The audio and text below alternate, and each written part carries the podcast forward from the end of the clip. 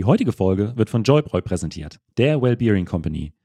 Joybräu ist das weltweit erste Unternehmen, das sich auf Sportbiere spezialisiert hat und dabei verschiedene Schwerpunkte abdeckt. Alles natürlich ganz ohne Alkohol und auch vegan.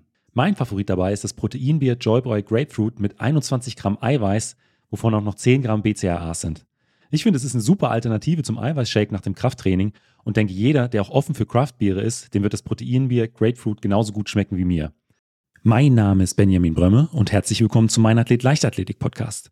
Wenn es um das Thema Athletiktraining und im speziellen Eccentric Overload geht, gibt es in Deutschland wohl niemanden, der mehr Erfahrung mit diesem Thema gemacht hat als mein heutiger Gast Markus Hirschspiel. Markus arbeitet unter anderem mit dem dreifachen Olympiasieger und 13-fachen Weltmeister am Rennrodeln Felix Loch, der 13-fachen Weltcupsiegerin und Olympia-Bronzemedaillengewinnerinnen im Snowboarden Ramona Hofmeister und auch mit der Stabhochspringerin Jacqueline Ocere, der zehnten der diesjährigen Weltmeisterschaften zusammen.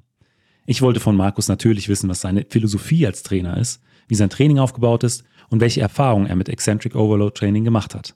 Wenn du zum Beispiel 100% deiner Kraft in ein One-Repetition-Maximum legst, also dein Einwiederholungsmaximum mit einer Bewegung, ja, dann ist nach dieser Bewegung Tuck. Ja. ja das sind deine Prozent, die du da reinhauen kannst.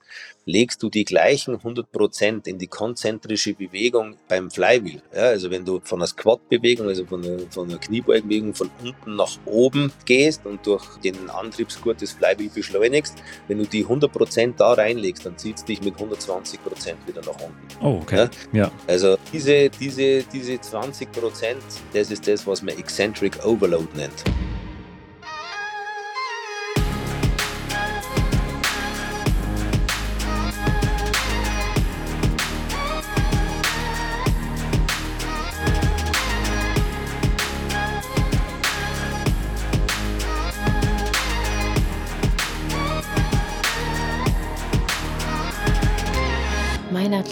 Der Leichtathletik-Podcast aus Frankfurt am Main. Herzlich willkommen, Markus. Hallo, Benny. Servus. Ja, es freut mich, dass du heute Abend die Zeit für unsere gemeinsame Folge gefunden hast. Wir haben uns, äh, ich glaube, vor fast einem Vierteljahr äh, in Hennef auf der Athletikkonferenz das erste Mal getroffen, haben da, glaube ich, schon äh, eine Stunde äh, uns unterhalten. Da hätte man, glaube ich, auch schon äh, einen Podcast draus machen können. War eine richtig äh, unterhaltsame Unterhaltung damals. Ja. Und deswegen freut es mich umso mehr, dass das heute Abend geklappt hat. Ich habe ja eben auch schon so ein bisschen was im Intro über dich erzählt, auch mit wem du schon zusammengearbeitet hast mit wem du auch zusammenarbeitest. Und äh, deswegen ist jetzt meine erste Frage, wie bist du denn irgendwann äh, mal zum Sport gekommen? Ja, das liegt eigentlich schon einige Jahre zurück. Also natürlich treibt man selber Sport. Ja. Also ich habe halt wie fast alle Jungs, denke ich mal, Fußball gespielt, allerdings nur bis 21 sowas.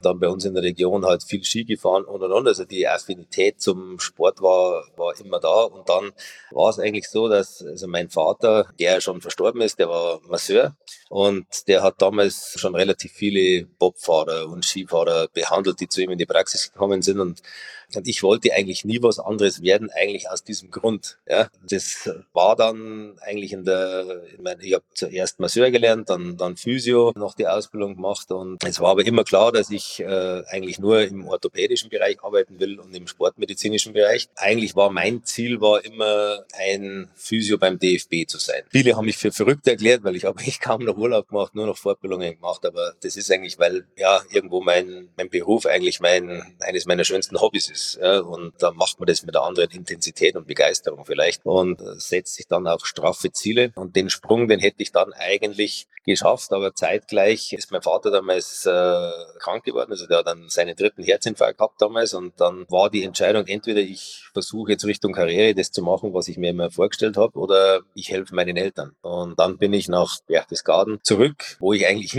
also mir gefällt es hier super, ja, aber ich wollte eigentlich so beruflich nie mehr hier zurück. Dann habe ich gesagt, okay, ich mache das ein paar Monate und meine Ausbildungsschwerpunkte und Fortbildungen, die waren extrem sportlastig, also Sportphysik, Sportmedizin, aktive Rehabilitation und so, wie ich behandelt habe und das, das Trainieren mit den Patienten und und und, das, ähm, das hat man da noch nicht so gekannt. Ja. Da waren seit klassisch sind sie zum Masseur gegangen oder zu irgendeinem Krankengymnasten, wo sie dann irgendwie komischen Übungen machen mussten.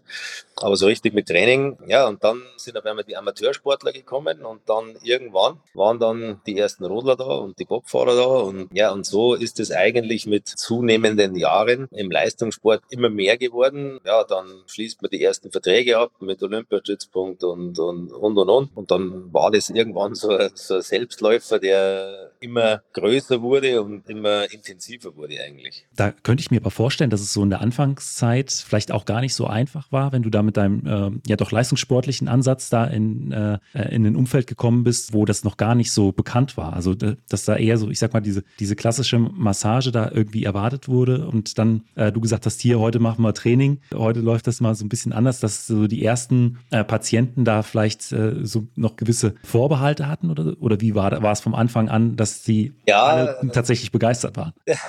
ähm, es, es waren, sage ich mal, vielleicht so 30 Prozent, gerade so, so jüngere, aktivere, ja, die, die eigentlich ähm, nie zum Krankengymnasten gegangen sind. Also ich mache da nicht irgendwelche schwachsinnigen Übungen, dann schwimme mit Keulen, ziehe an Bändern oder was weiß ich was. Das ist was für Kranke, ja, was, was ja die, die Berufsbezeichnung damals schon so irgendwo induziert hat. Und aber klassisch war es schon so, also wenn ich nicht schnell genug in der Kabine war, dann war der klassische Diver, also der Patient war oberkörperfrei, lag in Bauchlage auf der äh, Liege und ich sage, was machst du jetzt da? Ja, da mir nicht massieren. Sag ich, nein, wir, wir massieren nicht. Also wir, wir untersuchen jetzt mal die Wirbelsäule und dann schauen wir mal, was das Problem eigentlich ist. Und dann versuchen wir, dass das Problem auch nicht mehr entsteht. Und, äh, und da werden wir ein bisschen trainieren müssen. Die waren dann schon am Anfang eher skeptisch, ja, als sie dann Langhanteln, Kurzhanteln, Seilzüge da gesehen haben, weil sie dann immer geglaubt haben, sie müssen mich davon in Kenntnis setzen und auch überzeugen, dass sie keine Leistungssportler sind, sondern ähm, ja, normale Patienten. Aber wenn jemand als, als Maurer oder Zimmerer den ganzen Tag auf der Baustelle ist und problemlos 40, 50, 60 Kilo tragen, heben will und das über mehrere Stunden immer wieder muss, ja, dann reicht es halt nicht aus, wenn er Übungen im Vierfüßelstand macht ja. ja und, äh, und maximal gegen die Eigenschwere des Körpers antritt. Ja, und wenn man das denen so erklärt, dann wird es denen auch logisch. Ja, und dann überzeugt man die relativ schnell. Und wenn man, wenn man dann dementsprechend belastbarer wird ja, und Schmerzen entweder nicht mehr da sind oder dann seltener da sind und nur noch leicht da sind, die man handeln kann und man Sinn darin sieht und dass der Typ da mit den Handeln jetzt nicht unbedingt einen Schwachsinn erzählt hat, dann, ähm, ja, dann hat man eigentlich einen relativ positiven Effekt und die haben das eigentlich dann ganz gut aufgenommen. Ich sage, ja, endlich macht einmal einer was, ja. äh, wo man das Gefühl hat, äh, du willst, dass ich nimmer komme wegen dem Problem und nicht, dass es so Patientenerhaltungsmaßnahmen mit Rezepten am Abreißblock sind. Ja. Massage zweimal die Woche, ja, und es war mir schon immer zu dumm, ja, und die sollen in der Wellness-Oase gehen, aber, und, und sollen Bar dafür bezahlen, aber sollen sie nicht auf Krankenschein oder Rezept dann da irgendwo bewellnessen lassen. Das ist meine Meinung. Ja, und mittlerweile hast du ja unter anderem, ja, mit Johannes Lochner, äh, Ramona Hofmeister, äh, Felix Loch, äh, Jacqueline Ocerra aus der, äh, auch aus der Leichtathletik zusammengearbeitet. Also es hat sich in der Zwischenzeit dann doch rumgesprochen, dass du da ein absoluter äh, Profi auf deinem, auf deinem Gebiet bist. Deswegen, äh, was sind so die Grundpfeiler deiner äh, Trainingsphilosophie? Die Grundpfeiler sind, ähm, dass Training Spaß machen muss. Spaß nicht in dem Sinn, dass ich mich da als Animateur sehe, wie im Robinson Club oder wie auch immer. Da mussten sich manche, die bei mir als Athlet begonnen haben, auch schon was anhören, die dann gemeint, Training soll ja auch Spaß machen. Also in erster Linie kann Erfolg Spaß machen. Und ähm, der Weg dorthin macht nicht immer Spaß, aber er macht Sinn. Und es ist einfach so, ähm, you get what you train. Das ist eigentlich so das, für das ich stehe und man kann kein keine Dinge von sich, seinen Strukturen oder seinem Körper erwarten, die man im Training nicht abgeliefert hat. Und Training ist ein Modellierprozess. Ja, also das ist einfach nur das, das, das Adaptieren von Strukturen an neue Belastungsfähigkeit und neue Belastungen. Und da helfe ich dem Athleten gern, wenn er mitmacht. Und das sind so eigentlich meine, meine Grundpfeiler. Ja. Also bei mir ist den ganzen Tag lustig. Ja. Also es, es sind die unterschiedlichsten Athleten zusammen beim Training, ja, von Abfahrern, Riesenslalomfahrern vom österreichischen Skiverband bis bis hin zu Abfahrerinnen und, und Slalomfahrerinnen vom deutschen Skiverband. Dann ist die, die Jacqueline Oceri dazwischen und dann die Ramona Hofmeister. Und es ist immer, immer Spaß bei dem Ganzen. Aber die trainieren alle beinhart. Ja, also die sehen auch das, das, das Ziel dahinter. Man, muss, man muss viel sprechen, weil mein Training ist intensiv, weil ich ähm, einfach sagen muss, dass das, was oft so in den Verbänden so trainiert wird, mehr so Animation und Bewegungstherapie ist als Training. Das liegt aber meines Erachtens äh, allgemein ein bisschen an der, an der Schwäche der, der deutschen Trainerausbildung allgemein. Aber meine, meine Eckpfeiler sind einfach, du musst Strukturen belastbar bringen, du musst dadurch die Ziele neu definieren können, durch das, wie du dich im Training entwickelst. Natürlich braucht es die, die Progression, die der Athlet spüren muss und dann sieht er den Sinn von selbst. Ja. Aber wie gesagt, also hartes Training mit Spaß, das ist eigentlich das Wichtigste für mich, ja, weil man muss, ähm, das ist auch für einen Wintersportler, sagen wir, die sind unglaublich lang in, in der Offseason, ja, also die äh, da beneiden mich oft Kollegen, die rein nur mit Fußballern arbeiten, sehr darum, dass ich Monate habe, um jemanden auf die neue Saison vorzubereiten. Und sie haben immer nur drei Wochen und äh, müssen das irgendwie dann in Season steuern und das ist dann schon komplexer. Aber die sind einfach viele Wochen und Monate in der, in der Athletik unterwegs, also weg von ihrem eigentlichen Sport. Und das ist ihr Job, ja, und das gehört dazu, wie die eigentliche Disziplin, die sie machen. Aber wie bei mir und bei dir, in erster Linie muss muss der Beruf, den ich mache, Spaß machen und nicht nur dann, wenn ich auf Schnee stehe, sondern auch im Athletikbereich. Und da muss ich äh, hart arbeiten und Freude daran haben, einfach die, die Progression an mir selber äh, auch zu spüren. Würdest du sagen, da gibt es auch Parallelen zu äh, oder zwischen den jeweiligen Sportarten? Weil ich sag mal, jetzt Rennrodeln und Stabhochsprung haben auf den ersten Blick ja nicht besonders viel äh, miteinander gemeinsam. Aber ja. wenn du sagst, äh, die Athletinnen und Athleten trainieren bei dir zusammen und ähm, äh, das funktioniert auch super, gibt es da, egal egal jetzt welche Sportart man tatsächlich ausübt, schon so Überschneidung? Vom Athletikbereich selten. Okay. Ja, da ist einfach, sagen wir, die einzigen Überschneidungspunkte, die die haben, das ist, dass die alle ein Ziel haben. Ja, dass sie fokussiert sind, dass sie äh, mit mir gemeinsam gewisse Ziele einfach erreichen können. Aber es, es unterscheidet sich teilweise massiv äh, in den Trainingsumfängen, äh, in dem Aufwand, den jemand betreiben muss. also es war heuer, äh, das äh, bei einem Kollegen angesehen, da wurde eine Studie veröffentlicht, veröffentlicht von den Athleten, die am besten trainiert sind, also am umfangreichsten und, und, und der besttrainierteste Athlet, den es gibt. Ja, da wurden sämtliche Sportarten miteinander verglichen und das waren Skifahrer. Tatsächlich Skifahrer? Ja, das waren alpine, alpine Skifahrer, Riesenslalom äh, und Abfahrer sind die komplexest trainierten Athleten und das muss man einfach sagen, also das, was ein Skifahrer, der, der, der braucht alles, ja, der braucht ein riesen, riesen Grundlagenpensum, ja, der muss im, im Sommer Grundlage antrainieren, die ist immens hoch. Ja. Der kann nichts auslassen, der braucht äh, extrem hohe Kraftausdauerbelastung. Wenn der mit 130, 140 äh, im Riesenslalom vielleicht mit 80 kmh da runterprügelt bei dementsprechenden Gefälle und engen Radien, muss er extreme Drücke aushalten können. Also der, der, der, muss, der muss im Maximalkraftbereich Extremes abliefern. Ja, also der, und äh, das über viele, viele Monate, immer wieder, immer wieder das Training, immer, immer wieder in, in den Rennen das, das abrufen können. Und es gibt eigentlich beim, beim alpinen äh, Skifahrer gibt es eigentlich keine Kraftsequenz, die du vernachlässigen kannst. Äh? Auch nicht im Schnell- und Explosivkraftbereich, um, um Schläge vom,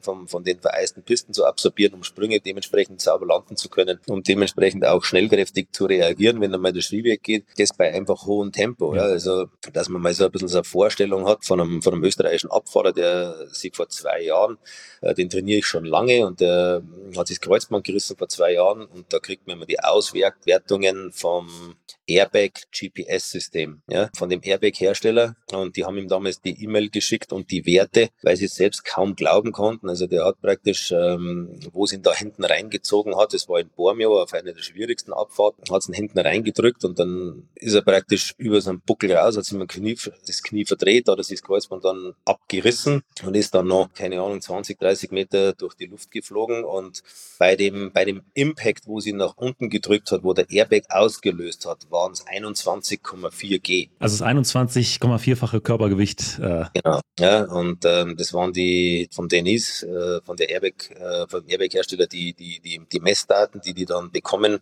wo die, der, der Auslösemoment und und und, das wird alles erfasst. Mhm. Und der war, der hat gesagt, also, der, die haben gesagt, also mit diesen Werten äh, sich nur das Kreuzband zu reißen, das ähm, grenzt fast an ein Wunder. Und der hat sich hinterher auch bedankt für das, was ich ihm im Training oft zugemutet habe, weil wenn er das nicht gemacht hätte, hat er gesagt, dann wäre er wahrscheinlich zerbröselt auf halber, auf halber Flugstrecke. Ja. Und das, und, und, das und deswegen sind die relativ komplex trainiert, wo jetzt zum Beispiel ähm, im, im Rodel Motorsport hat sich das Gott sei Dank, sage ich jetzt mal, die letzten 20 Jahre auch verbessert. Ja, also die waren sehr, sehr oberkörperlastig, muss ich mal sagen. Ja, der Rest musste das Gewicht erledigen. Und gut, die Bobfahrer, die haben, haben immer, die trainieren jetzt auch anders. Ja, weil sagen wir einfach, es geht ja um, um, um Verletzungen, um, um, um, um, um, um auch um einen, um einen gesunden Körper. Ja. Und wenn ich halt äh, das ganze Jahr meine, ich muss nur Hypertrophie und Maxkraft trainieren, Sprints und, und, und ja, dann fliegt mir irgendwann mal alles um die Ohren. Ja. Also äh, sage ich mir, aber die, das Training unterscheidet sich extrem. Also bei mir trainieren auch die Abfahrer komplett anders wie die Slalomfahrer. Ja. Bis zu einem gewissen Bereich, die trainieren sie parallel relativ ähnlich, ja, aber dann in der Spezifik geht's dann wieder komplett auseinander, weil äh, es macht allein schon die Position auf dem Ski aus, dass man anders trainieren muss, andere Körperregionen einfach noch intensiver trainieren muss. Ja, und dann hat man jemand wie, wie, wie die Jacqueline, ja, also das, ähm, ja, sage ich mal, eine wahrscheinlich der komplexesten Sportarten ist im Stabhochsprung, ja, wo du, wo du von extremen turnerischen Fähigkeiten, du brauchst extrem Bauch, du brauchst extrem Hüftbeuger, du solltest sprinten können und beschleunigen können, du sollst, wenn möglich, ab einer gewissen Höhe keine Angst haben, sollst dich äh, hochkoordinativ mit dem Stab dann nach oben hangeln, also das ist, also was da alles in, in, in, in der Kürze der Zeit alles passieren muss. Die Jacqueline hat mittlerweile einen wirklich extrem gut trainierten Körper auch. Ja. Also ähm, da sind alle Probleme, wegen denen sie eigentlich zu mir gekommen ist, schon lange erledigt und man kann sich auf andere Dinge konzentrieren. Aber das ist natürlich auch ein sehr, sehr komplexer Sport, aber von der, sagen wir jetzt vom, vom jetzt mit dem Skifahrer jetzt äh, nicht unbedingt, nicht unbedingt zu vergleichen. Ja. Und wenn ich dann ja. äh, mit dem Kenny, das ist Eishockeyspieler, ja, also der braucht es wieder ganz anders. Ja. ja. Also, also es ist eine sehr, sehr individuelle Geschichte. Ja. Deswegen, wenn ich jetzt, äh, sagen wir, als äh, junger Sprinter äh, zu dir kommen würde, ähm, sag, ich habe äh, ähm, einen Trainer für ähm, den, den Sprintbereich, aber in der Athletik möchte ich noch insgesamt besser aufgestellt sein, bin noch, habe da noch wenig oder noch nicht allzu viel in, äh, auch in diesem funktionellen Bereich gemacht. Wie würdest du äh, da an die Sache rangehen? Ja, also prinzipiell, also früher wäre ich vielleicht noch ein bisschen anders an die Sache rangegangen, aber mal, trotz meines Alters mit fast 49 bin ich immer noch lernfähig ja, und versuche eigentlich immer äh, am Puls der Zeit zu sein. Und deswegen habe ich mich gerade in der letzten Zeit ähm, relativ viel auch mit Sprint beschäftigt und äh, auch diejenigen gefragt, die sich mit Sprint auskennen. Ja, also wie bei der Jacqueline zum Beispiel, ähm, das ist selbst mir aufgefallen als Sprintleihe, äh, dass da also wenig Beschleunigung stattfindet, ja, sondern in dem in der Anlauftechnik. Und dann ähm, habe ich mich halt dann mit dem Tobias Alt unterhalten und den dann um, um Hilfe gebeten, weil ähm, ich überlasse in allen Bereichen nichts gerne dem Zufall. Ja, und es ist, ich beschäftige mich mit, mit, mit Sprint. Ich, ich, ich weiß, welche Strukturen müssen wie trainiert werden und, und, und, und, und. Auch auf moderne Sprinttechniken hin, ja, wie man sie momentan einfach so, wie die schnellen Sprinter einfach laufen. Ja. Und wenn man dann jemanden von äh, massiv Kniehub und alles über Hüfte äh, versuchen will, auf die, auf die neueren Dinge umzustellen, dann muss man mit solchen Leuten zusammenarbeiten. Dann schaut man sich den Athleten an, was bietet er ihm, ja, was was, was, was, äh, bietet er mir statisch, dann untersuche ich den immer, immer auch manualtherapeutisch komplett, weil die Biomechanik einfach entscheidend ist, wenn ich, wenn ich Kraft aufbringen muss und schaue, ob die Bewegungen, die er eigentlich muskulär aktivieren soll, ob die auch frei sind. Und wenn das dann in, in Absprache mit, mit, gerade mit dem Sprinttrainer, das ist das, was mir immer sehr wichtig ist, weil ich, ich, ich werde auch keinem Skifahrer erklären, wie er Skifahren soll, ja, aber deswegen soll bitte auch ein Skitrainer nicht mir erklären, wie ich Kraft trainieren soll ja, weil da sind die einfach zu weit weg und haben keinen Dunst. Und deswegen ähm, versuche ich immer mit allen Trainern, die, die es braucht, um einen Athleten nach oben zu bringen, dass man die zusammen ins Boot holt und dass man, dass er mir sagt, wo, wo hat, sieht er die, die Probleme, die Defizite, wo müssen wir hin, ist es, ist es mehr technisch, ist es Kraft und dann schaue ich, wie ich unterstützen kann. Ja, und, äh, und versuche dann den Sprinter nach seinen individuellen Fähigkeiten Mechanischen und, und genetischen Fähigkeiten, dann dementsprechend mit einem gezielten, auf ihn zugeschnittenen Krafttraining ans Maximum hinzubringen. Und dann ist man bei dir persönlich im Training ähm, oder ist es im Prinzip, wenn der Trainingsplan erarbeitet wurde, dass man dann erstmal, sagen wir mal, kommt jetzt aus Berlin, dass man erstmal wieder dort trainiert oder ist man dann tatsächlich bei dir für einen gewissen Zeitraum, um dann auch erstmal ja das Training grundsätzlich aufzubauen und vielleicht auch nochmal an der einen oder anderen Stellschraube zu drehen, wenn äh, vielleicht hier und da noch was angepasst werden muss? Meine, es ist natürlich so, dass es natürlich die, die, die Wintersportler, die sind alle im relativ befahrbaren ja. Umwohnen, entweder bei mir oder die Österreicher sind maximal 60, 70, 80 Kilometer weg. Ja? Wenn man einen gewissen Umfang machen muss, dann macht Sinn, so wie bei der Jacqueline, die war dann mal drei Monate am Stück da, weil es auch vom Studium hergegangen ist. Und in den, in den drei Monaten kommst du extrem weit. Ja, also da, da hast du einen Kraftausdauerblock durchgehämmert, da, da, da bist du eigentlich durch die Hypertrophie durch, beschäftigst dich schon im Maximalkraftbereich. Du ähm, hast eigentlich diese ganzen Reize schon sehr gut abgearbeitet. Du weißt, wie der Athlet tickt. Ja, du weißt, wie, wie eigenständig dass er arbeiten kann. Dann ist es natürlich mein, ähm, mein Equipment, das ich habe, äh, das ist nicht wenig und das steht jetzt nicht zu Dekozwecken rum. Und das ist eigentlich dann so immer so das, das, das erste Problem. Ja, ich habe einen, einen Bundesligaspieler, Fußball-Bundesliga, bei mir zur Reha gehabt und da äh, haben sie mich dann von, von Vereinsseite gefragt, ob ich anschließend die Trainingspläne für den weiterschreiben kann. Und sage, ja, ist kein, kein Problem, kann ich machen. Da seid wieder auch zu Hause und dann, wo wieder On-Field-Training möglich war, aber die haben erstmal für 150.000 Euro Equipment gekauft, weil die, der konnte den Plan da oben gar nicht trainieren, weil die kaum was hatten. Ja? ja. Weil im Ball das häufig ein bisschen stiefmütterlich be, behandelt wird, das Ganze. Aber wenn, wenn man das, das einigermaßen das Equipment akquirieren kann, dann sind die Athleten dann auch wieder zu Hause und man kann, kommen dann mal alle paar Wochen wieder runter, wenn man den Plan umstellen müssen. Wir machen viel online, ja, ähm, telefonieren viel. Ich lasse mir Videos zeigen oder ja, mache ein paar äh, Live-Videos von, von gewissen Trainingssessions, dass ich sehe, wie die Abläufe sind.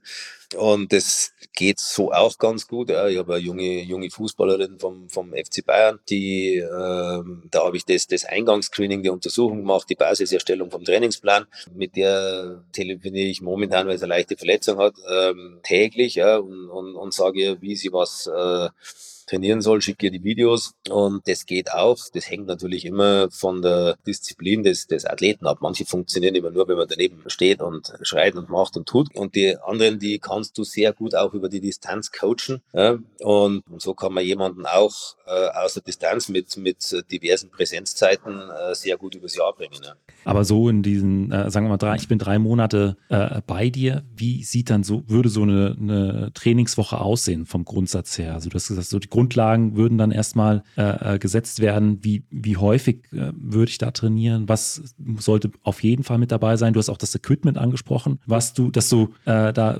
bestimmtes nutzt. Was, was ist das äh, da so, dass man da auch nochmal so einen Überblick bekommt? Schlussendlich ist es im, im, im Training, man, es unterscheiden sich natürlich die, die Übungen auf, auf gewisse Dinge hin schon. Nichtsdestotrotz wird der Kniebeuge immer eine Kniebeuge bleiben. Ja, die wird nicht attraktiver und schöner, die ist immer anstrengend und es wird immer eine bleiben. Äh, es ist beim Training, beim Training, ich meine, ich bin bestimmt, äh, versuche ich immer äh, State of the Art zu trainieren. Ähm, alles, was momentan Sinn macht und auf dem Markt ist. Es macht nicht alles Sinn, was auf dem Markt ist, aber das wirst du auch bei mir finden. Aber da, wo ich schon konservative Ansätze habe, das ist einfach ähm, sehr, sehr guten Dozenten von mir äh, während meiner Trainerausbildungen geschuldet. Das ist das äh, Prinzip einer Kraftpyramide. Und, ähm, und ich, äh, das ist einfach so, bei mir wird einfach anders trainiert. Bei mir beginnt man immer im Kraftausdauerbereich. Ja, der Kraft, das ist, das ist wie beim Hausbauen. Ja, wenn ich, du kannst natürlich relativ früh mit, mit acht bis zwölf Wiederholungen im Hypertrophiebereich beginnen, aber du wirst halt ähm, zum Beispiel deine Kniebeuge dann mit 70 Kilo machen oder mit 80. Ja, wenn du einen, einen vier- bis sechswöchigen Kraftausdauerblock vorgeschaltet hast, adaptiert dein Training, wenn du loaded trainierst, dein, dein Körper adaptiert komplett anders und du wirst die gleiche Übung in dem Moment, wo du in die Hypertrophie einsteigst, nicht mit 70, sondern 80, sondern mit 120 oder 130 Kilo machen. Das heißt, du, du bereitest den Körper auf das Nach nachfolgende Trainingsprinzip vor. Das ist das, was man da macht. Ja. Und je nachdem, wenn ich schon einen dementsprechenden Schrank von mir habe, den ich sage, also gut, also hypertrophieren brauche ich den nicht mehr, ja, weil der, der ist eh schon mehr als genug, dann wird der Kraftausdauerbereich äh, vielleicht, äh, der, der Hypertrophiebereich äh, vielleicht nur zwei Wochen sein. Ja. Aber ich werde ihm vier, fünf Trainingseinheiten dahingehend angedeihen lassen, dass er in der Maximalkraft diese Intensität und das Gewicht gewohnt wird, ja, weil der Sprung dann von, von Kraftausdauer in die Maximalkraft nicht geht. Ja, und dann so Step für Step baue ich dann auf. Trainiert wird bei mir, um 9 Uhr ist jeder aufgewärmt. Da geht's los. Also da tanzt man nicht an, sondern da ist man aufgewärmt und zwar sinnvoll aufgewärmt. Also das Warm-up soll immer so spezifisch sein, was ich dann im Training von meinem Körper auch verlange, auch auf die Regionen hin. Und, und dann ist Vormittag ist immer die Krafteinheit. Also es ist immer äh, alles, was an Langhandel, Kurzhandel, Seilzug, Flywheel-Training, wie auch immer stattfindet. Das ist immer am Vormittag. Äh, endet dann meistens so gegen halb zwölf, zwölf, also bis zu zweieinhalb bis drei Stunden ja. beschäftigt. Und dann haben sie so zwei bis drei Stunden Pause bis circa 14 Uhr, 14.30 Uhr und dann starten wir mit der zweiten Einheit am Nachmittag. Da beschäftigt sich das Ganze dann schon viel auch mit Balance, mit Koordination, Laufschule, ähm, gewisse technische Dinge, viel Antizipations- und Kognitionstraining, je nachdem, welche, welche äh, Sportart derjenige betreibt, was er braucht. Das ist dann eigentlich immer die, die, die zweite Einheit am Tag, ja, aber die trainieren alle sechs Tage die Woche zwei Einheiten. Also zwölf Einheiten die Woche dann, ja. So, und äh, da ist man schon, wenn du, wenn du am Vormittag, sage ich mal, irgendwo zwischen, je nachdem, zwischen 32 und 40 Sätze Beine trainierst, ja, oder, oder Wirbelsäule, Rumpf, äh, 32, 34 Sätze, dann hast du Vormittag was zu tun. Ja. Gerade wenn du im Kraftausdauerbereich trainierst, wo du bei 13 bis 20 Wiederholungen Loaded trainierst, da hast du ein paar Wiederholungen runtergedonnert bis zur Mittagspause. Ja. Da kommt man schon mal ins Schwitzen. schon ins Schwitzen, ja.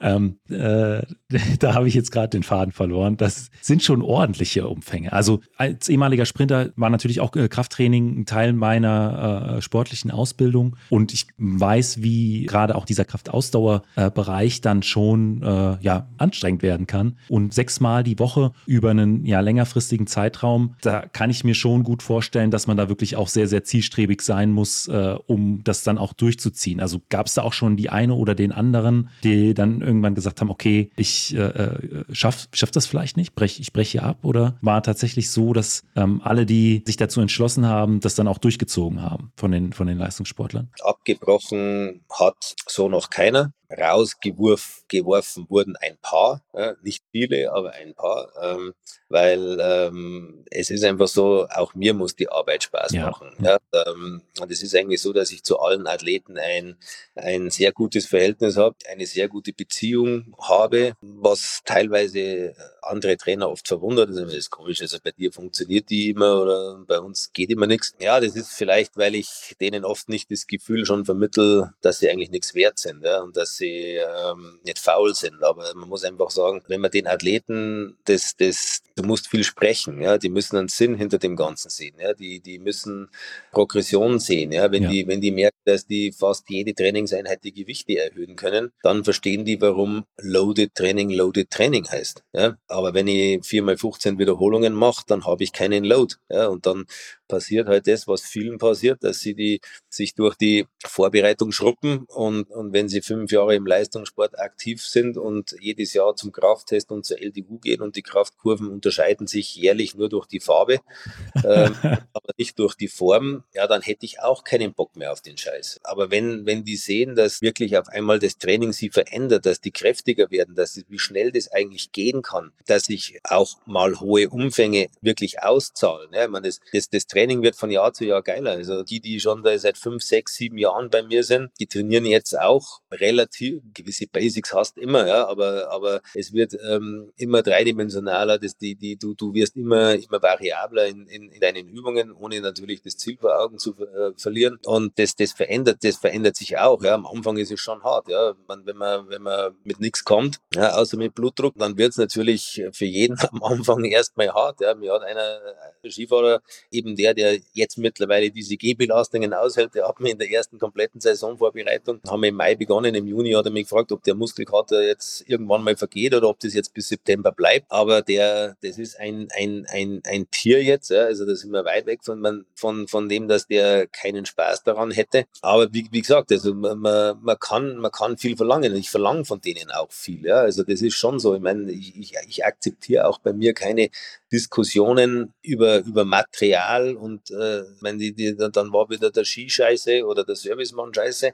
Ja, und ich habe mal zu einer gesagt, also solange bei euch der größte Scheißdreck aus dem Skischuh raussteht, braucht ihr euch über das Material keine Gedanken machen. Ja, dann kriegt man natürlich auch ein bisschen verwunderte Blicke. Ja, das ist schon, schon richtig, aber ich habe es auch so gemeint, wie ich es gesagt habe. Und das ist, und manche, man, die war dann, waren dann schon ein bisschen erschrocken, aber die haben mich dann schon verstanden. Ich muss schon bereit sein, meinen Körper an ein gewisses Limit zu bringen, sonst, sonst werde ich nicht überdurchschnittlich erfolgreich sein. Ja, weil wenn man, wenn man das anschaut, meine, bei Individualsportlern ist das sowieso häufiger so, aber auch im Skisport, die erfolgreichsten der letzten 10, 15 Jahre, ob das äh, Lindsay Vonn ist oder Marcel Hirscher oder aktuell die Michaela Schiffrin oder Tina Masi vorher, wie auch immer, ja, die hatten eigene Teams, ja, die haben eigene Trainer gehabt, eigene Athletiktrainer und, und, und, und, und.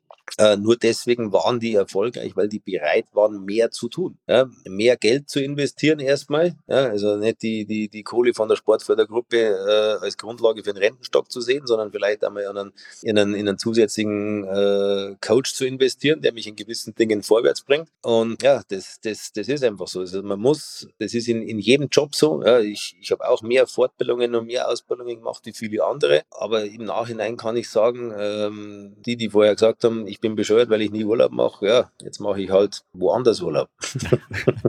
Ja, ähm, weil, weil, weil sich das natürlich äh, schon auch auszahlt, das Ganze. Aber man muss bereit sein, mehr zu tun ja. und dann wird auch seinen Erfolg haben im Leben. Ja? Und deswegen äh, haben die auch mit Umfängen jetzt nicht unbedingt ein Problem. Und ich muss auch sagen, ich glaube, äh, wenn man da mit dem Mindset von einer Leistungssportlerin und Leistungssportler reingeht und dann die ersten Erfolge auch spürt, egal wie hart das Training ist, dann ist man, glaube ich, immer motiviert. Also dann ist man auch bereit, diesen Weg zu gehen. Ja, und definitiv. Ja, ich meine, es ist ja nicht so, dass ich, die, dass ich jeden da jeden Tag zerstöre, um das geht es gar nicht. Aber es ist, es ist einfach, äh, wenn man das vernünftig macht und vernünftig machen will, dann, dann muss man, muss man so, so einen Weg gehen. Ja, dann dann es nicht mit einer Stunde ein bisschen Kraftraum und dann äh, haue ich mir wieder vor die Playstation oder chill ein bisschen oder was. Das, das ist einfach ähm, nicht möglich. Du hast auch, äh, was das Trainingsequipment angeht, äh, das, die Flywheels angesprochen. Ich habe mhm. mir das auch ganz kurz äh, da in diesem Jahr auf der Athletikkonferenz angeschaut. Aber kannst du mal grob erklären, äh, wie die Trainingsprinzip oder das, äh,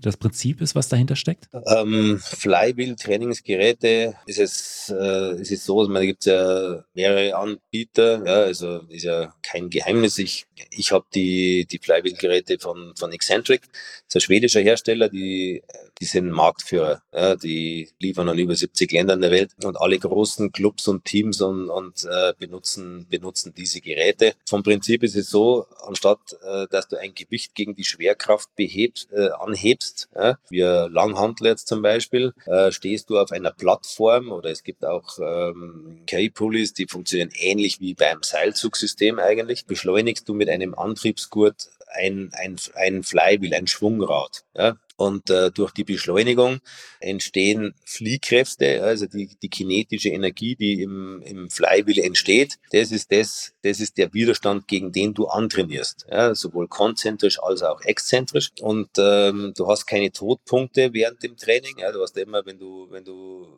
Handel bewegst, wenn du ein Good Morning machst oder, oder Kniebeuge machst, hast du immer, musst du immer ein bisschen aus, dem, sag ich mal, aus der, in die Waagerechte rein, dass du irgendwann mal wieder Druck spürst ja. von, vom Gewicht. Das hast du halt da nicht. Also, so ein Flywheel beißt von oben bis unten, ist ein unglaublich äh, effektives, effektives Trainingstool. Ja, ich, meine, ich trainiere sehr, sehr viel mit Flywheels, aber nicht nur. Das ist auch das, was ich in meinen Trainerausbildungen oder Inhouse-Schulungen, die ich mache, für, für Pulsch und für, für Eccentric, mache ich die Flywheel-Trainerausbildung in Deutschland und in Österreich. Und äh, das ist das, was ich denen auch immer erzähle. Also ich arbeite viel mit, mit äh, Langhandel, Kurzhandel, Seilzug, anderem Equipment, ja, aber da, wo Flywheel die deutlich effektiver effektivere Möglichkeit ist, trainiere ich immer mit Flywheels. Was wäre da so eine deutlich effektivere Variante? Oder? Ähm, das, es ist einfach so, dass du in, ähm, wenn du mit Flywheel trainierst, entsteht, also die, die, die Schwungräder haben unterschiedliche Durchmesser, ja, die sind unterschiedlich groß. Und umso größer die Scheibe ist, umso langsamer ist natürlich die Bewegungsgeschwindigkeit. Ja? Und du kannst auch mehrere Scheiben hintereinander schalten, umso höher ist der Load, den du draufkriegst.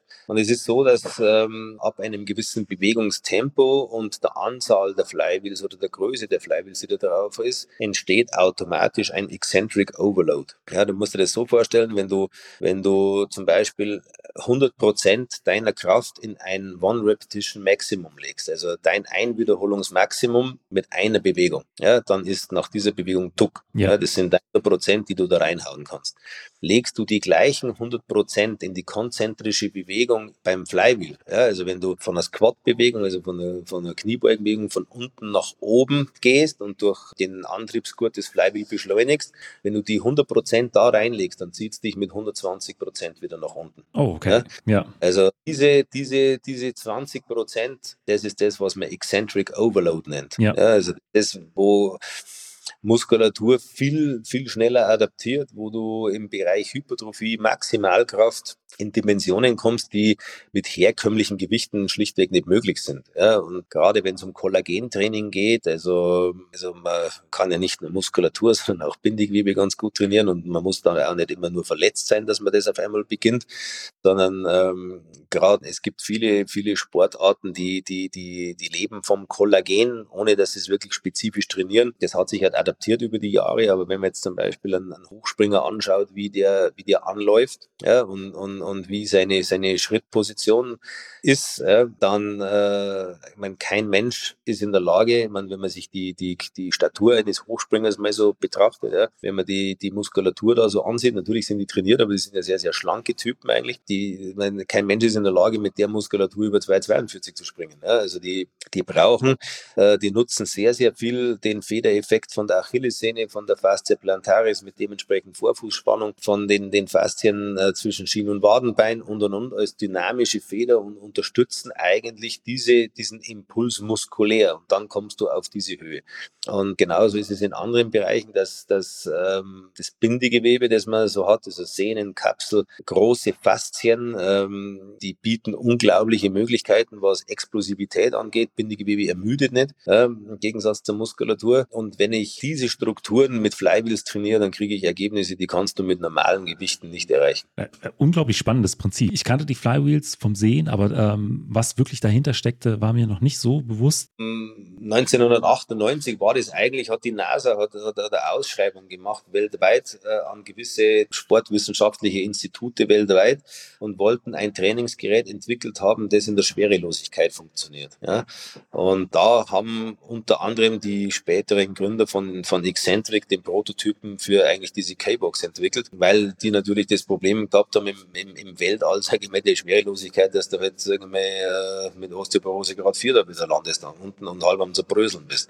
Und äh, die hilft halt da oben kein Gewicht, wenn es nichts wiegt. Ja. Und das funktioniert halt da oben. Und ja, und, und äh, im Laufe der letzten 10, 11 Jahre sind unglaublich viele Studien, äh, das glaube ich das, das, das, das best untersuchteste Kraftgerät der letzten 10 Jahre, mit extrem vielen Studien, gerade die Australier machen da relativ viel. Und das hat halt in, in vielen Bereichen, erzielst du da einfach Ergebnisse, ähm, die, die, die, sind, die sind mit normalem Training unmöglich. Ja, kommst nicht hin. Also Markus, man merkt, dass du wirklich mit Leidenschaft bei der Sache bist, äh, was das ganze Thema angeht. Deswegen so eine Frage, die, die mir da immer auch in den Kopf äh, kommt, ist, äh, was treibt dich so im Kern an, so viel äh, für äh, deinen Beruf, für deine äh, Sportlerinnen und Sportler zu geben? Also was ist so der, der Kern deiner Motivation? Ja, das ist, das ist eigentlich, das ist eigentlich die, die Liebe zum Beruf. Ja, es ist einfach was, das, das fasziniert mich schon immer. Ich kann sagen, ich habe jetzt kein, kein klassisches physiotherapeutisches Helfersyndrom, aber ich äh, versuche für jeden immer das Optimum rauszuholen. Deswegen, also es ist einfach so, mit meinen Athleten, egal ob das jetzt 20 Jahre her ist, 15 oder die, die aktuell da sind,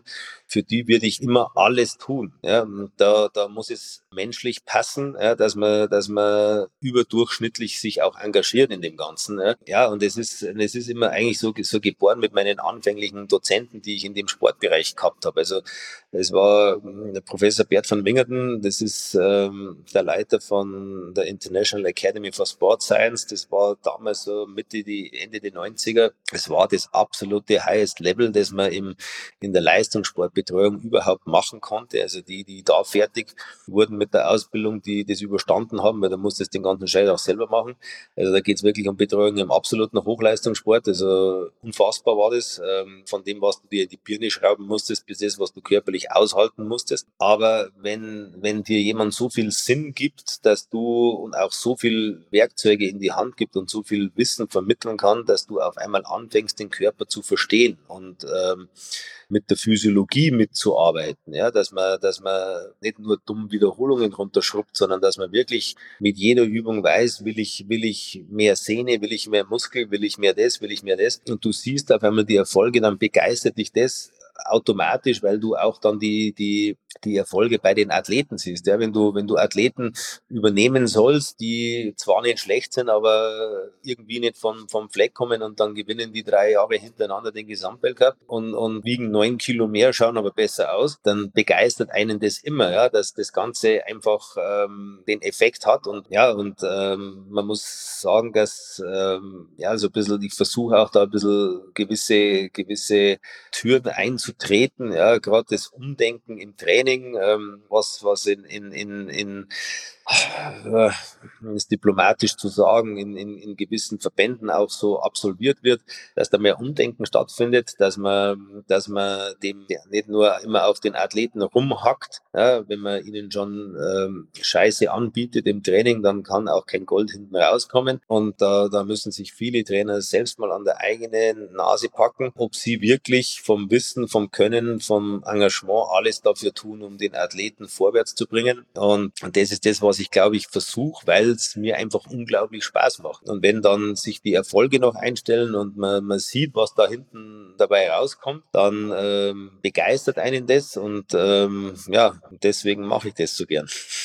Äh, das kann ich mir gut vorstellen. Ich könnte mir aber auch vorstellen, dass da manchmal man tief durchatmen muss, äh, wenn man dann mit dem einen oder anderen Verband dann doch irgendwie zusammenarbeiten muss. Ähm, es ist, es ist, es ist einfach so. Ja. Ich meine, äh, es, es ähm, hat schon oft extrem geknallt. Ja, also wirklich, also mittlerweile ist es mir auch komplett egal. Ich, ich, ich äh, funktioniere Jahre schon autark. Ja, also ich, ich habe auch nie mehr was für irgendwelche Verbände unterschrieben, weder Kooperationen noch sonst irgendwas, weil mir irgendwelche Diskussionen mit irgendwelchen Laien einfach auf die Eier geht.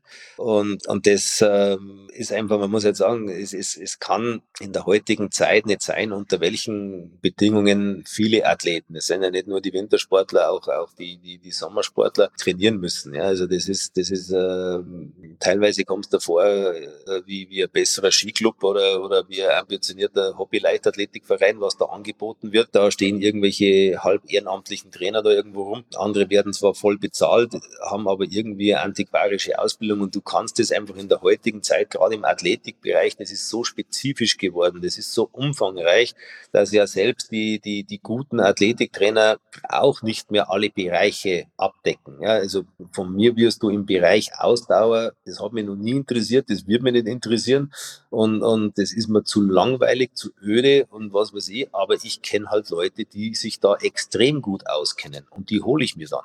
Ja, wenn ich, wenn ich ähm, einen Athleten da verbessern will, dann maße ich mir nicht an, dass ich dem sage, wie er seine Grundlage kriegt. Ja, das, das, das interessiert mich nicht. Also mein, meine Spezifizierung ist Kraft in allen ihren Facetten, die, die aktive Rehabilitation nach, nach Verletzungen und das, und das, und das äh, Athletiktraining im Kraftbereich. Machen natürlich viel auch im, im, im kognitiven Bereich und und und und, weil das, das, das, das gehört dazu, das fasziniert mich genauso, das interessiert mich, aber du, du, du kannst nicht alle Bereiche abdecken. Und, und, und wenn dann teilweise in Verbänden die eigentlichen Disziplintrainer im Sommer dann noch die Athletik machen, also da, da, da, da lache ich mich dann irgendwann tot, weil es ist, das ist eigentlich ähm, ja, gegenüber den Athleten eine Frechheit fast. Weil eben äh, nicht die Voraussetzungen da sind äh, oder da geschaffen werden können, um wirklich dann Weltklasseleistung ja. erreichen zu können. Ja, das ist, ähm, das, äh, da macht es halt phasenweise macht es halt dann, äh, man, beim, beim Skifahren haben sie es schon übersehen. Ja, also da, da, da sind wir ja schon lange nicht mehr Nation Nummer 1, 2 oder 3. Da gibt es viele andere. Ja, aber wenn dich halt einmal die Slowenen in Masse überholen, dann musst du halt irgendwann schon mal das Denken anfangen. Im Bob- und Rodelsport, ja, war halt äh, häufig auch das Material, das äh, Riesenrolle gespielt hat. Ja, der Materialvorteil, den die Deutschen hatten, ja,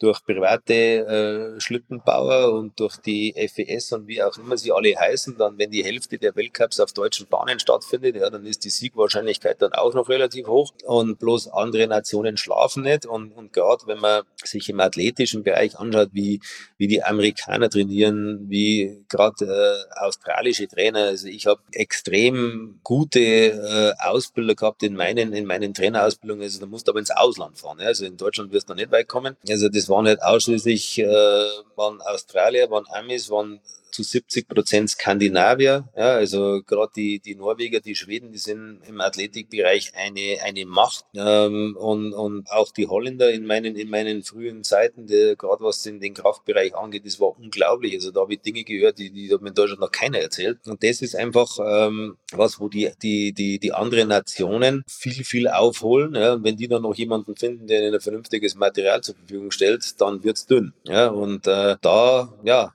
ob die, ob die großen Verbände jetzt überhaupt noch imstande sind, darauf zu reagieren, ohne ihre Athleten dahingehend äh, die Freiheit zu überlassen, sich selbst im Athletikbereich zu organisieren. Ja, sie zumindest zeitlich, eventuell auch in, in, in, gewissen Optionen vielleicht finanziell zu unterstützen, dass sie das, das, ganze, das ganze Sommertraining nicht immer aus eigener Tasche zahlen müssen. Ja, das zahlen nicht die Verbände, das zahlen die Athleten selber bei mir. Sage ich mal, und, und, und äh, die halt dann einmal äh, schon hinterfragen, äh, wenn man sagt, ja, da, da gehen da die Leute zu dir und, und der verdient sich da dumm und Teppich da, mit, mit äh, weil er da die ganzen Athleten trainiert und und und. Dann sage ich, du, in erster Linie müsst ihr euch hinterfragen, ja, weil eigentlich würden eure Athleten das Sommertraining bei euch umsonst bekommen, ja, aber anscheinend ist es ja nicht so toll, ja, man, wenn ein Athlet, man, ich deckel das natürlich, aber die zahlen schon zwischen, zwischen 1600 und 2000 Euro im Monat für das Training, ja, und, und wenn die, wenn die, die die Kohle auf den Tisch legen, obwohl sie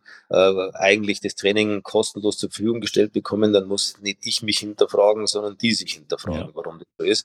Da, da glaube ich, liegt vieles, vieles im Argen im deutschen, im deutschen Spitzensport, ja, dass eigentlich nur da überdurchschnittlich gearbeitet wird, wo überdurchschnittlich auch Kohle investiert wird. Ja, und das ist jetzt meistens bei uns nur im Fußball so. Oder in den Ballsportarten, Basketball, Handball sind wir auch relativ konkur konkurrenzfähig, im Handball sowieso, aber das sind auch harte Jungs, die beißen ein bisschen anders. Aber so die anderen, die tun mir fast schon immer leid, ja, weil da treten, da treten ambitionierte Amateure gegen Vollprofis aus den Staaten an. Da muss man sagen, ähm, ja, da sollte man sich vom EOSB und anderen Organisationen vielleicht mal zusammensetzen und mal auf einen vernünftigen Nenner kommen. Ist auch ein Satz, der äh, in diesem Jahr nach der Leichtathletik-WM gefallen ist. Ich glaube, äh, Gina Lückenkämper hat, ich glaube, auch dieses Beispiel gebracht, dass äh, äh da ging es jetzt nicht unbedingt um den Bereich der, äh, des Athletiktrainings, sondern auch, äh, da ging es eher um, um die auch finanzielle Unterstützung ja, oder insgesamt die Unterstützung von den, von ja. vom Verband gegenüber den Athleten. Ja, das ist, ob das jetzt Sprinttrainer sind oder, oder, oder Athletiktrainer, wie auch immer. Ich meine, die, die Jungs und Mädels da, da drüben, die sind Vollprofis, ja, die machen den ganzen Tag nichts anderes. Ja, die, die, die unseren, ja, die haben entweder einen Halbtagsjob oder hängen einen halben Tag auf der Uni rum und den Rest in irgendeinem Labor und machen Bachelorarbeit und das und das und hin und her. Und dann äh, werden sie dann den Medien wegen dem Medaillenspiegel zerbügelt. Ja, das ist, ähm, das ist, äh, ja, das, das, das kann man nicht bringen, meines Erachtens. Ja, also, also wenn ich, wenn ich eigentlich schon selbst weiß, dass ich meinen Athleten nicht alles zur Verfügung stelle, was die anderen auch haben, dann brauche ich hinterher, brauche ich sie nicht zerfetzen. Ja, das ist einfach so. Das ist genau zum, zum, zum Thema Doping. Ja, ich meine, ich bin bestimmt nicht für Doping, aber es ist halt so, man, wenn, wenn ich äh, sage, okay, wir schicken den saubersten Club auf die Olympiade, dann muss ich aber auch damit leben können, dass wir in vielen Sportarten nichts reißen werden, ja, wo, wo man, äh, sage ich mal, wo zwei, zweifach, äh, Anführungszeichen, verurteilte Dopingsünder im, im 100-Meter-Finale stehen, dann ist es so, ja, aber dann muss ich halt auch sagen, okay, das ist egal. Hey, Jungs, Mädels, haut euch rein, gebt euer Bestes und wenn wir die sympathischsten, saubersten 51. im Medaillenspiegel sind, dann ist es in Ordnung, aber wir schauen auf eure Gesundheit, wir wollen, dass sich keiner kaputt macht mit chemischen Substanzen und dann ist es auch gut so. Gebt einfach das Beste und wir versuchen für euch das Beste. Ja, aber äh, ich kann nicht alle in Grund und Boden kontrollieren, gleichzeitig äh, miese Voraussetzungen teilweise äh, im Training schaffen, durch zu wenig Unterstützung auch finanziell und dann hinterher jammern, wenn nichts dabei rauskommt. Ja. Also irgendwo auf eine Seite muss ich mich dann schlagen. Ja. Das ist ein Wort. Dann äh, kommen wir jetzt aber zu den fünf Fragen, die ich äh, jedem meiner Gäste stelle. Und da ist die erste rückblickend, was war denn bisher äh, dein, dein größter Erfolg aus beruflicher Sicht? Also vielleicht irgendeine Sportlerin, Sportler, mit dem äh, oder ihr du zusammengearbeitet hast, die ja dann im Ergebnis das, das schönste Ergebnis oder wo die, wo die schönste Erinnerung dran hängt? In erster Linie die drei Jahre Gesamtweltcup von der Ramona Hofmeister, muss ich sagen, weil äh, das äh, eine Athletin war, die ich persönlich eigentlich unterschätzt habe, ja, geglaubt habe, die ist hauptsächlich Instagram-tauglich, aber nicht trainingstauglich. Und deswegen hat mich die Mutation, muss man fast schon sagen, im, im, im athletischen Bereich, sage ich mal, von, von, von dem, was er, was er Sportler dann an Konstanz geliefert hat, eigentlich äh, am meisten begeistert, muss ich sagen. Obwohl viele andere schöne Erlebnisse, auch Comebacks dabei waren, die einen auch persönlich dann berühren, ja, wenn jemand schon wirklich verletzungsbedingt relativ weit unten war und er hat es dann wieder mal rangeschafft. Aber das war so ein, ein gewisses Ding, weil ich sie eigentlich am am Anfang eigentlich nicht so zugetraut habe, ist das, was mich dann persönlich sehr gefreut hat. Gab es da so einen Moment, an dem du deine, ja, vielleicht Vorurteile, äh, die du am Anfang hattest, nochmal hinterfragt hast? Ja, also ähm, ich, äh, ich habe gesagt, sie, sie bekommt jetzt von mir ähm, einen Plan. Da war sie noch auf der Polizeischule, in der Polizeiausbildung und ich gesagt, du bekommst jetzt einen Plan. Den trainierst du jetzt fünf Wochen. Und nach den fünf Wochen sehen wir uns wieder an gleicher Stelle und dann ziehe ich mit dir ein Training durch. Und wenn du das nicht überlebst, dann war es dein letztes. Und, ähm, und die kam wirklich deutlich leistungsfähiger wie beim Vorstellungstermin, sage ich mal. Und hat jede Wiederholung gebissen bis ums Letzte. Und dann habe ich gewusst einfach, die will. Ja, und die, die, die, die wollte mir auch zeigen, dass sie, dass sie will, wenn man auch zu ihr steht und, und, und, und zu ihr hält und nicht immer nur sagt, ja, macht's eh nicht. Und das ist das, was ich hier dann eigentlich äh, versucht habe, über mein Training zurückzugeben. Und die hat es dann durchgezogen so. Und dann haben wir immer extrem viel Spaß gehabt, weil es ja ganz lustige ist, die Ramona. Und hat das aber von dem Moment an, das war das, wo ich gemerkt habe, okay, die will wirklich und dann haben wir Gas gegeben und dann war die Entwicklung so. Und äh, aber auf der anderen Seite gab es vielleicht irgendeine schwierigere Zeit äh, in äh, deiner Zeit als, als Selbstständiger, aus der du vielleicht aber auch dann bestimmte Lehren ziehen konntest? Ja, schwierige Zeit. Ähm, also ich habe ich hab halt immer extrem, extrem viel gearbeitet, eigentlich äh, viel zu viel. Ja, also es, äh, ich sage mal, ich habe jetzt weder eine, eine wirtschaftliche schwierige Zeit gehabt oder oder sage mal grö irgendwelche größeren Probleme mit Athleten oder wie auch immer. Eine gewisse Streitigkeiten mit Verbänden bleiben nicht aus, aber das ist ja irgendwo lustig. Aber es ist halt so, dass mir mein Enthusiasmus schon fast mehrfach zum Verhängnis geworden ist gesundheitlich. Also ich habe zehn Jahre lang habe ich jeden Tag um drei Uhr früh war bei mir der erste Patient oder der erste Athlet da und bis 22 oder 23 Uhr abends, Freitag bis 21 Uhr, Samstag bis Nachmittag um drei und jeden Tag von früh um drei und das zehn Jahre lang.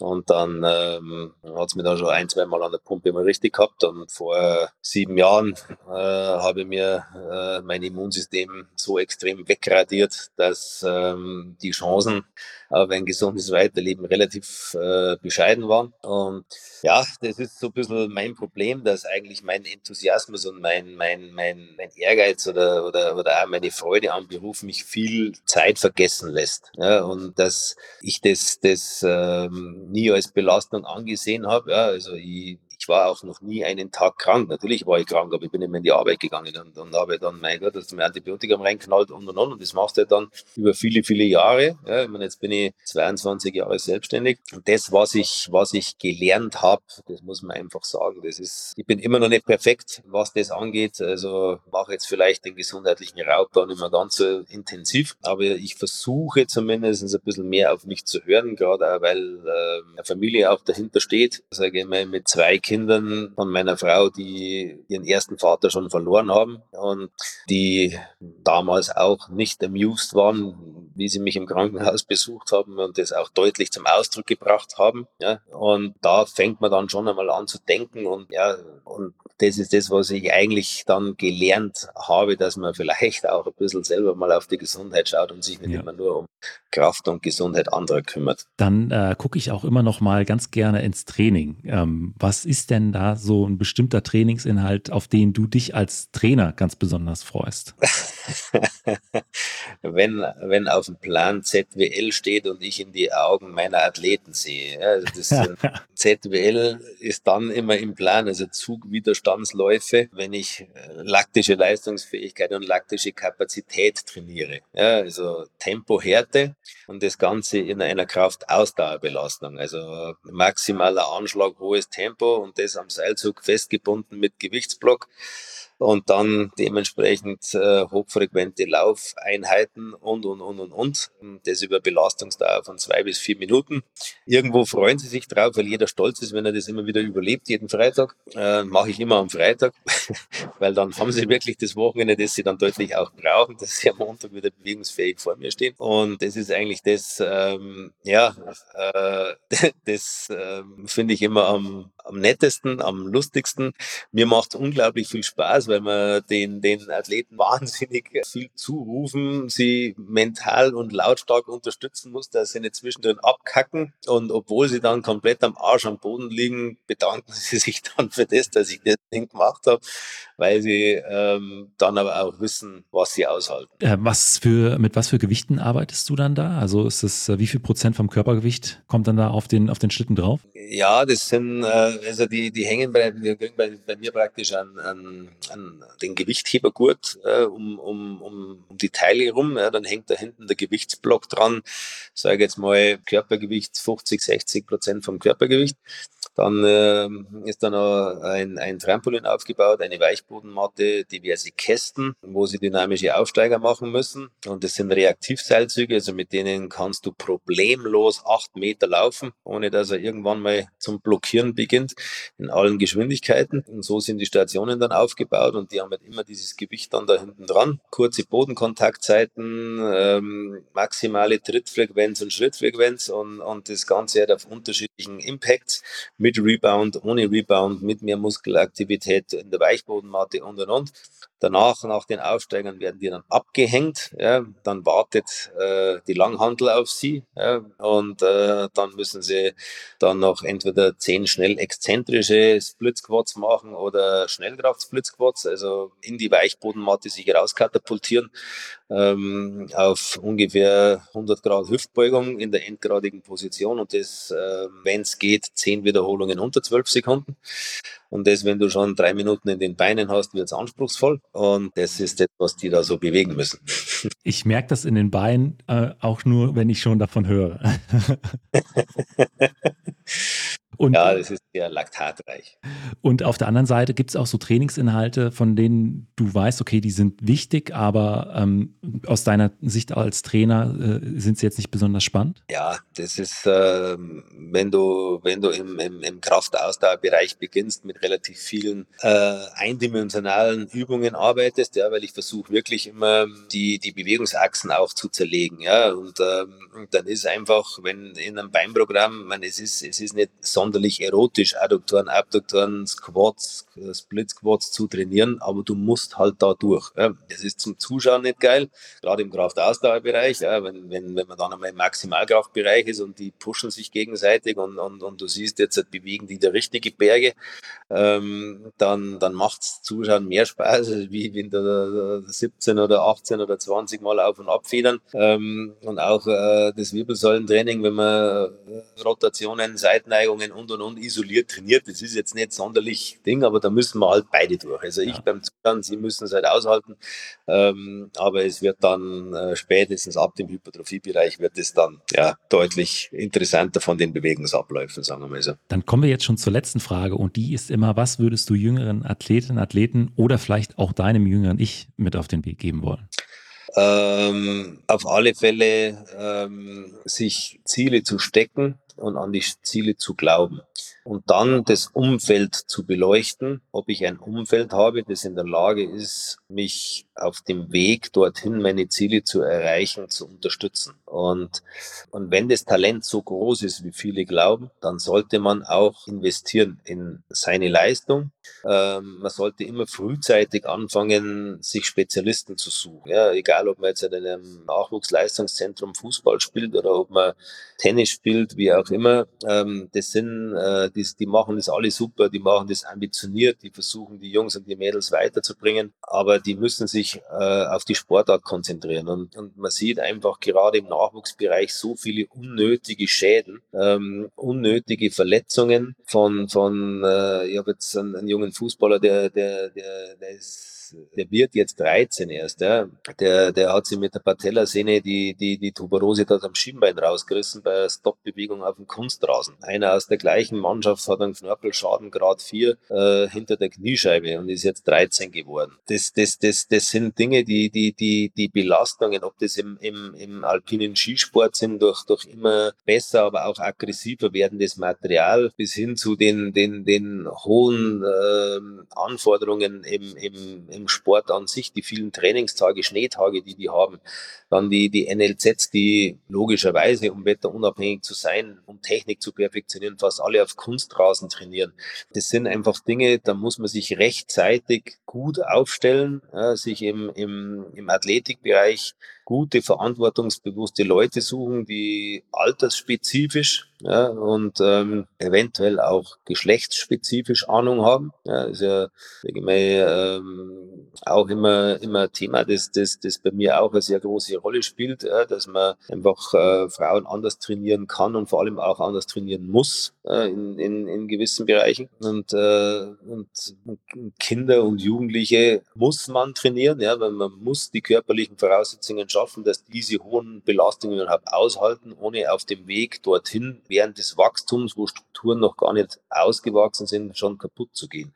Und das ist eigentlich das, was ich jungen Athleten und auch Eltern, die mich da teilweise fragen, ja, was meinst du, ist das gesund? Ja, also gesund ist das nicht, aber er macht ja Leistungssport und keinen gesundheitserhaltenden Reha-Sport. Aber jetzt muss man halt schauen, wie können wir den Körper so hinstellen, dass ihm diese Belastungen nichts ausmachen. Das kann man durchaus altersgerecht und wachstumsgerecht machen. Das, das, das geht, das ist äh, alles möglich, macht auch viel Spaß, mit so Jungen zu arbeiten. Aber das ist das, was ich am jungen Athleten immer sage. Sie müssen sich körperlich gut hinstellen und ähm, die erste Investition sollte immer in die Athletik sein, weil Technik lernt ein junger Sportler immer sehr, sehr schnell. Aber wenn er auf dem Weg bis zur Perfektion der Technik kaputt geht, dann hilft ihm das ganze Talent nichts. Markus, vielen Dank für deine Zeit. Bitte gerne, hat mich sehr gefreut, Benny. Mich auch, mich auch.